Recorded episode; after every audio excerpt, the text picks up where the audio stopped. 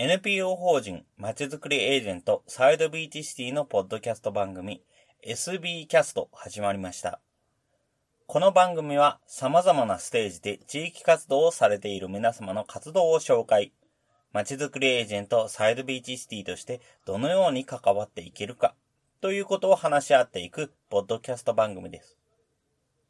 進行を務めますのは私、フリーランスとして IT 関連活動、アプリ開発、講師、書籍出版などを行いながら、この NPO の理事を務めている高道恵です。どうぞよろしくお願いいたします。まず、最初は自己紹介ということで、私たち、まちづくりエージェントサイドビーチシティが何をやっているのかを紹介することから始めていければと思っています。まちづくりエージェントサイドビーチシティは結構理事ごとにやっていることが異なってきますので、まずは理事の私から、そして他の理事の自己紹介放送から始めていければと思います。ということで、はい。今回は、高ヌヌ代わりぬ、アクエストークが進行をしていきたい、とヌイヌス。はい、どうも。えー、この番組では基本的に私が進行を行っていきたいと思っているんですけれども、今回は私が活動紹介する側ですので、代わりに、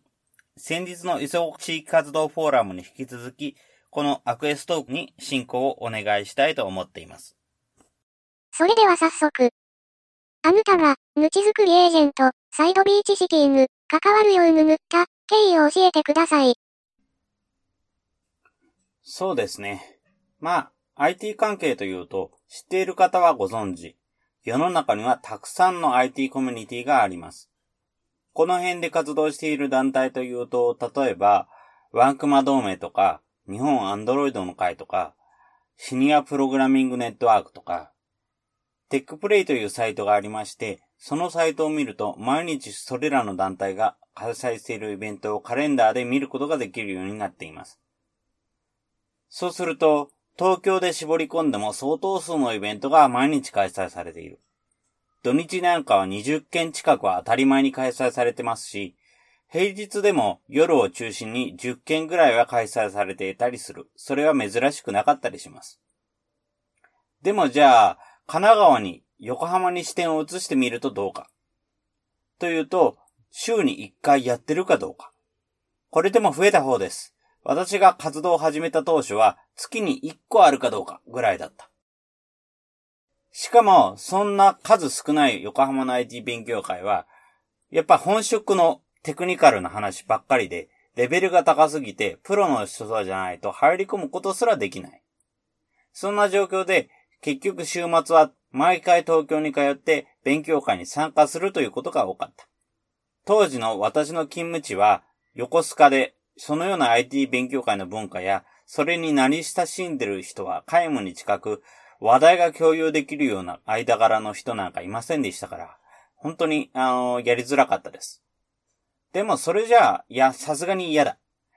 だから、横浜で勉強会なりコミュニティなりが開きたいと思って、横浜でいろんなイベントを探したり、えー、開催したりしてみました。そして、そうやった末に見つけたのが横浜コミュニティデザインラボという NPO 法人なわけですね。で、しかし、じゃあそこで取り扱っている内容はどうかというと、IT 勉強会の内容とは全然違う。IT 職がなくて、周りの人とも話ができず、やっぱりちょっと居心地が悪いなと思うことも多々ありました。じゃあ、他の地域イベント、他のコミュニティはどうかと思って、あちこちのコミュニティも探して回ったんですが、例えば、江南大タウンカフェとか、地元自治会のイベントとか、いろいろ探してみたんですが、や、やっぱり全然 IT の話や趣味のゲームやアニメの話とか全然できなかったというわけですね。じゃあ、しょうがない、作るしかないと思っても、周りにフォロワーのいない環境ではちょっとどうしようもないなというところがあって、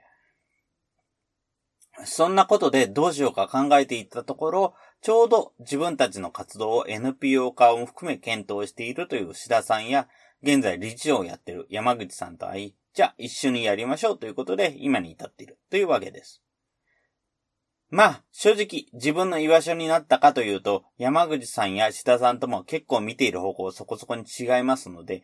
まだまだそれほどでもないので、いろいろ行動の必要性があるなという感じはしますけれども、まあ、それでも結構進んだんじゃないのかなというふうに思ってはいます。あなたは、ぬち作りエージェント、サイドビーチシティでヌヌをやっていますか？はい。まず、街づくりエージェントサイドビーチシティは、街づくりの課題を IT で解決すること。これを主題として行動している NPO です。私は主に IT 関連の講座開催やイベントの開催を主に実施しています。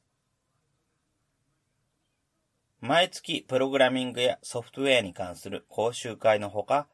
地域でのパフォーマンスや他の団体における IT 課題の解決支援などを行っています。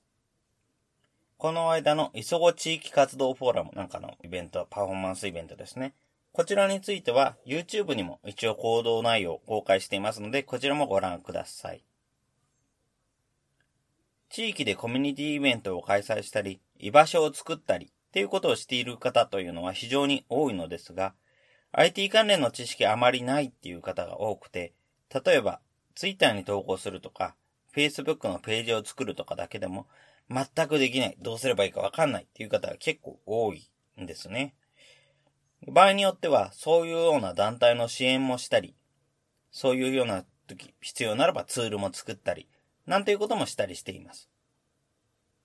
例えば自分なんかは横浜市戸塚区にあるコミュニティカフェフラットステーション戸塚の支援を行っているんですが、こちら内部のインフラ整備やサイト更新作業、その他のもろもろ一般を、全般を行っています。対象としている人たちはどんな人ですか？対象としては、そうですね。えー、取り組み内容によって大きく変わってはきますが、基本的に講座関係では、プログラミングに興味関心がある初心者の方を対象としています。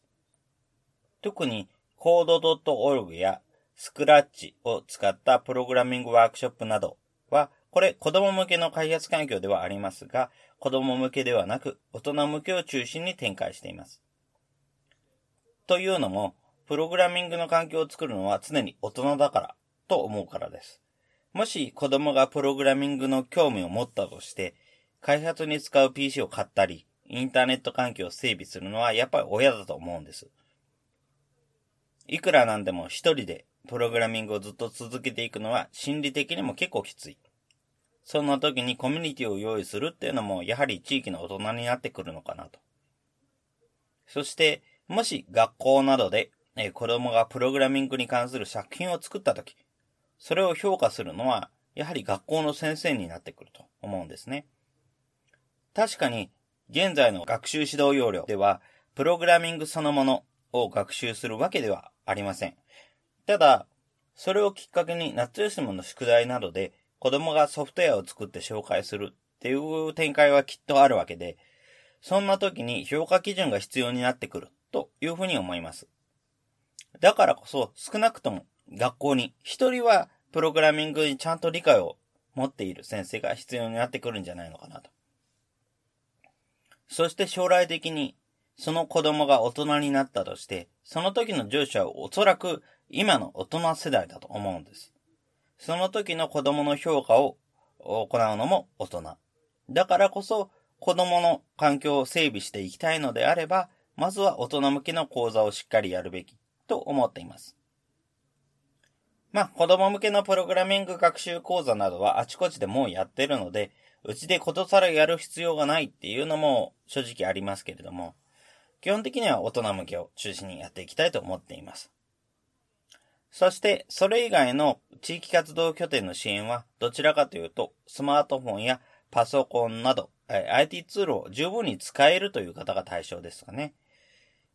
地域活動をやっている場所っていうのは先ほどの通り割とあちこちにあるんですけれども、どうしてもその活動は広報誌や区法、司法などのすごくローカルな情報源に限ったものになりがちで、そのような情報を見ない人には、イベントの存在すらわかんないってことも珍しくありません。結構あの地域の活動拠点にいてお悩みで聞くのは、若い人が全然来ない。で、若い人が新聞なんか読まないから、ネットとか読んじゃうからっていうような話はよく聞くんですけども、そこまで分かっててなぜ情報をインターネットに出さないかっていう話です。私はそういう IT ツールを使いこなすような人たち、IT ツールを活用するような人たちに少しでも地域活動拠点のことを知ってほしい。できるのならば来てほしいと思って、こういうような情報展開を行っています。どんなことを目指して、このようなことをやっているのですか？そうですね。えー、まあ、地域で活動するような人たちには、IT ツールを活用する人たちのこと、そして IT ツールを活用する人たちには、地域で活動する人たちのことを知ってほしい、お互いを知ってほしいというふうに思ってます。今、これら地域活動をする人たちと、IT ツールを活用する人たちの活動のステージってかなり離れているのではないかなと思っていまして、例えば、私がよく行くような IT 勉強会などでは、えー、地域で活動されているような方と会うっていうことは、まあまあほとんどないです。全く会わないってわけではないですが、ほとんどまずないと思ってます。そしてその逆に、地域活動団体のコミュニティイベント。例えば、えー、横浜ですと、えー、コナネダウンカフェとのもっともっと交流ステーションっていうイベントを毎月やってますし、フラットステーション戸塚やタマカフェなどのえー、コミュニティカフェで結構いろんなイベントやってますが、そちらで見ている限り、自分の知ってる限り IT 勉強会で活動されているなんていう人を見かけることってまあないと思ってます。この二つのコミュニティに溝はあると思うんですね。ね、この二つに溝があるっていうのはやはり問題なのかなっていうふうに自分は思います。地域活動されるような方は IT ツールの良し悪しを全く知らないし、ソフトウェアを作っている人たちのことなどは何も、当然何も知りません。逆に IT 技術者などのような人は地域活動のことをほとんど知らないし、その人たちが何ができるのか、何知らないのか、なんても全くわからない。それは中間に位置する地域のこともある程度わかるし、IT にも興味がある。えー、まあ、言うなれば私もそうなんですけども、私のような人、こういう人の居場所がなくなってくるっていうことにもなりますし、興味を持った人が IT について学ぶ、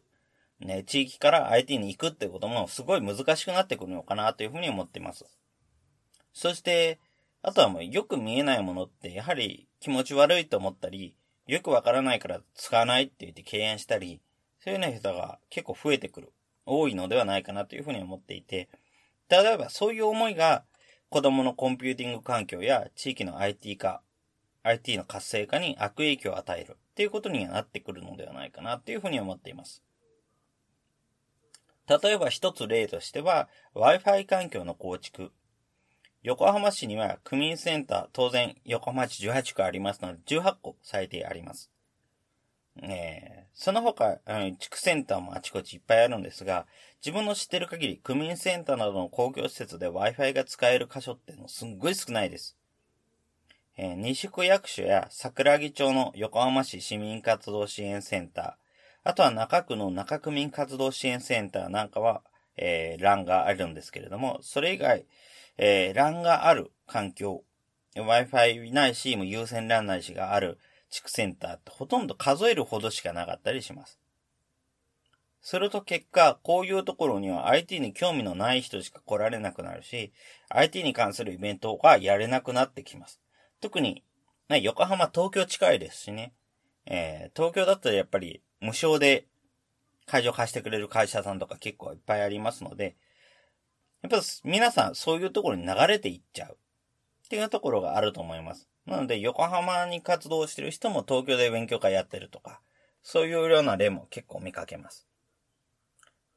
だからその結果の一つとして、えー、コーナータウンカフェのもっともっと交流ステーションというイベントでこういう話がありました。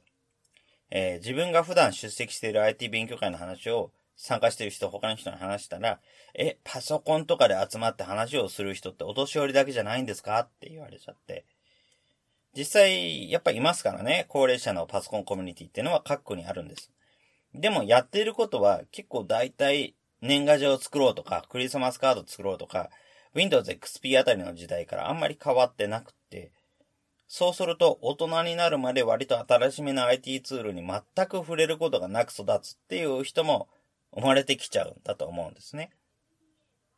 やっぱこの状況をどうにかしないと、これ以上 IT ツールが地域に普及することはないのではないか。と、私はそんなような気がしています。それでは次に、活動に関して課題に感じていることはありますか？課題に感じることは何より、まあ、えー、人手不足ですかね。えー、街づくりエージェントサイド BG シティは、最初にもお話しした通り、理事ごとにやってることが異なります。えー、団体の理事は3人いるんですが、地域や他の NPO 支援、それらの団体との関係づくりについては他の2人が理事がやっているんですが、えー、IT 関係の講座やスケジューリング、周辺団体との調整なんかはほとんど私一人でやってたりしてます。なので、やはり単純に人が欲しいです。お手伝いなどは時々エージェントさん、えー、まあ、うちの団体の補佐活動役みたいな感じですかね。そういうような人にお願いしてるんですけれども、それだけでやはり結構大変っていう感じです。手前や作業など、やっぱりいくつかツールを作って対応していただきたいっていうようなものもありますし、その辺も何か作ってる暇がないっていうようなところが大きいですね。正直この辺はもっとタスクをまとめてどれが分担できそうなのかできないのかっていうのを分明確にすべきっていうようなこちら側の問題もあるんですが、やっぱりそれ以前に人がいないとどうしようもできないですかねっていうところが大きいです。そして私も、私自身もやっぱりフリーランスとして、えー、IT 関係の活動もしてますので、やっぱり自分の仕事もやらなくちゃいけない。えー、それとやっぱりうまくバランスをとってっていうのはとっても難しいですね。えー、もっと大人数でいろんなイベントに対応していければいいかなっていうふうに思っています。それではおぬぬ、どんな人がいたらいいぬと思っていますか？そうですね。えー、技術力はともかく、気持ちがある人がいてくれれば良いかなっていうふうに思います。私たち街づくりエージェントサイドビーチシティは NPO です。ある程度の活動資金はありますが、他の営利企業に比べれば当然金銭的なお礼って非常にやりづらくなってきます。まあお礼は出せないか、えー、あんまり出せないか、どっちかになってくると思います。NPO 本当に結構お金回りの制約多いので、なので、何より気持ちいいかな。もちろんこちらとしてはできる限りのお礼っていうのはしますけれども、あの、お礼だけではちょっとやってられないところは出てくるかなと思います。だから、ある程度の技術でしたら、もうこちらでも教えられますので、まずは、それでもいいからなんかやってみたいっていうふうに首を突っ込んでくれる人がいてくれると良いかなというふうに思います。ありがとうございます。それでは次ぬ、これを聞いている、IT ぬあぬり詳しくぬい人ぬ。IT についてどういう関わり方をしてほしいですか ?IT ツールっていろんなものがあります。今だと、パソコンもスマートフォンも IoT 機器も、数えてみれば本当にいろんな種類がありますよね。IT に関する関わり方もいろいろあると思います。私たちみたいにどっぷり使うでもよいし、必要なところにちょっとだけでもいいし、パソコンでやるのもいいし、スマートフォンだけでもいいし、それぞれのいいところを使い分けながら、いろんな機器を使うでもいいし。とにかく、その人の身の丈に合った IT ツールを使ってほしいなというふうに思います。例えば入力作業なんかほとんどしないし、インターネットなんて天気予報しか見ないなんていうような人にパソコン持ってるとか、情報収集とか情報編集とかアクティブにいろいろやるのに、スマートフォンしか持ってないとか、使い方に見合わない IT ツールの使い方をしてる人ってやっぱり結構いるなという感じです。で、それがやっぱり別に、あの、理由があってやってるんだったらともかく、そうでなくてなんとなくでやってるっていう人はできるのであれば変えていきたいな、変えていってほしいなっていうふうには思います。例えばネットで、ネットを見るだけだったらタブレットだけでもいいし、とりあえずキーボードが欲しいなっていうのであれば Chromebook あたりでもいいし、でいいです。やっぱり Windows のパソコンとかって保守コストが非常に高いので、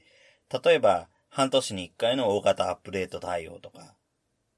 えー、だいたい月に1回のウイルス関連のアップデート、えー、セキュリティアップデートですね。この辺とか、やっぱり保守コストって結構高くなります。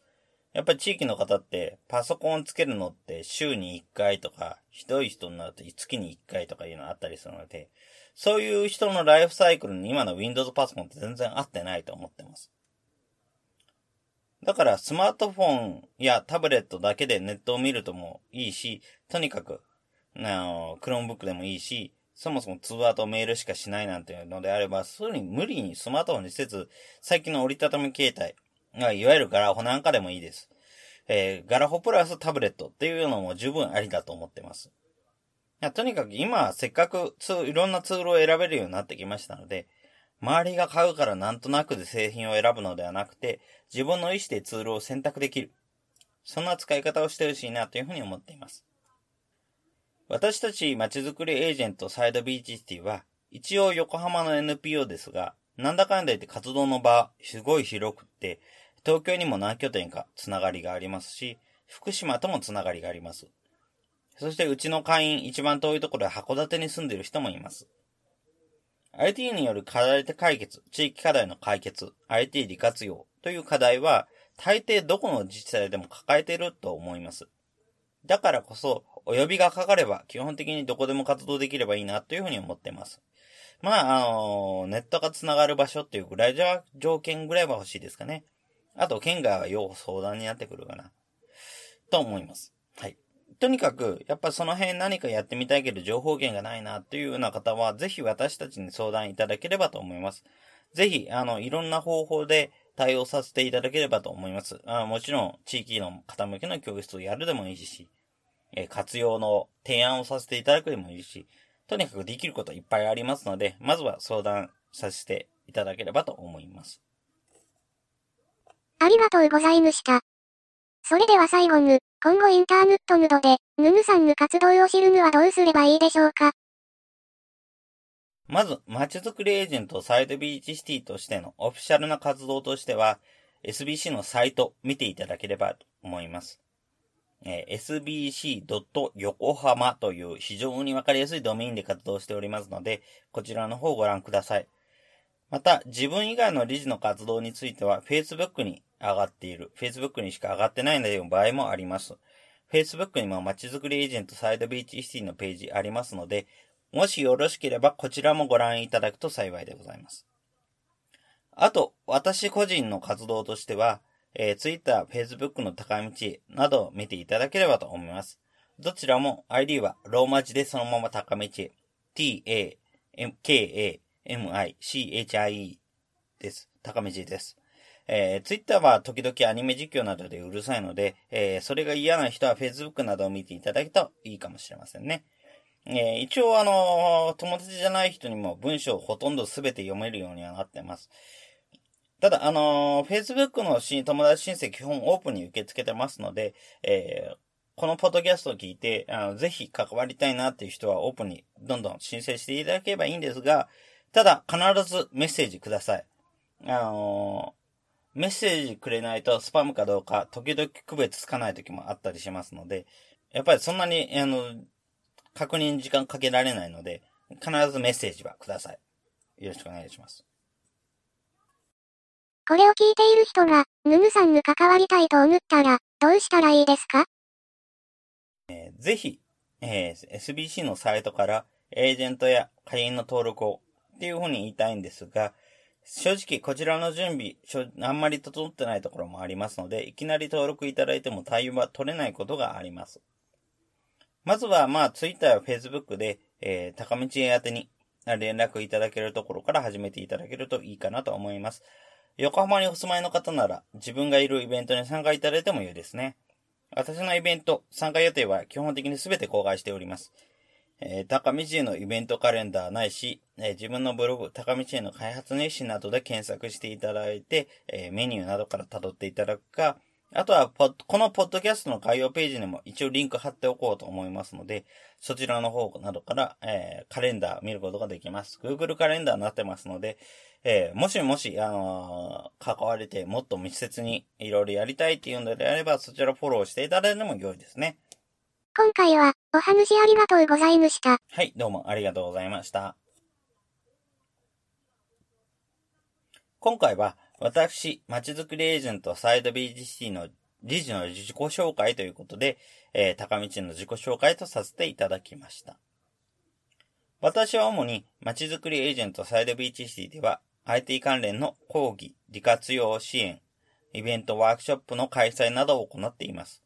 この辺のイベントの企画運営、あとは広報関連の書務ですかね。こちらを行っています。あの、毎月更新している、あの、地域の活動イベントの紹介チラシ、メッシサイズのチラシなんかも、こちらも、えー、自分がデザインしています。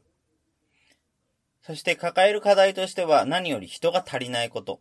私は一応 IT 系のフリーランスですので、突発の仕事などにも対応しなきゃいけないですし、仕事を探さなきゃいけません。これらと街づくりエージェントサイドビーチシティとしての事務、広報作業、すべてを並行で行うっていうのは、やっぱり結構厳しいです。だから何よりも人が来てほしい。ただし、NPO としてそれほど金銭的メリットをご提示することはできないので、それでもいいという気持ちを持っている方に関わっていただければと思います。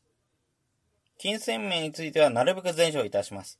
とはいえ、まあ、あの、私もそこの辺の金銭管理の事務担当ではないので、えー、自分の一存では何も言えないところはあるんですが、なるべく頑張ってもらうように言っておきます。街づくりエージェントサイドビーチシティとしては、今後も毎月 IT 活用に関するイベントを開催していきたいと思っています。そして多くの人に街づくりエージェントサイドビーチシティを知ってもらうこと、こちらをやっていければなと思います。最後に感想の受付ですが、このポッドキャストの感想は、Twitter や Facebook などで受付しております。ハッシュタグ、sbcast045、アルファベット S、B、C、A、S、T、最後数字の045、こちらで投稿いただけると幸いです。それらが使えないという方は、まず、まちづくりエージェントサイドビーチシティサイトのお問い合わせフォームなどからご連絡いただけると幸いでございます。次回以降の予定ですが、まずは、まちづくりエージェントサイドビーチシティの理事から、そして徐々に横浜市内で地域活動をされている方、多くの方へのインタビューを行っていきたいと思います。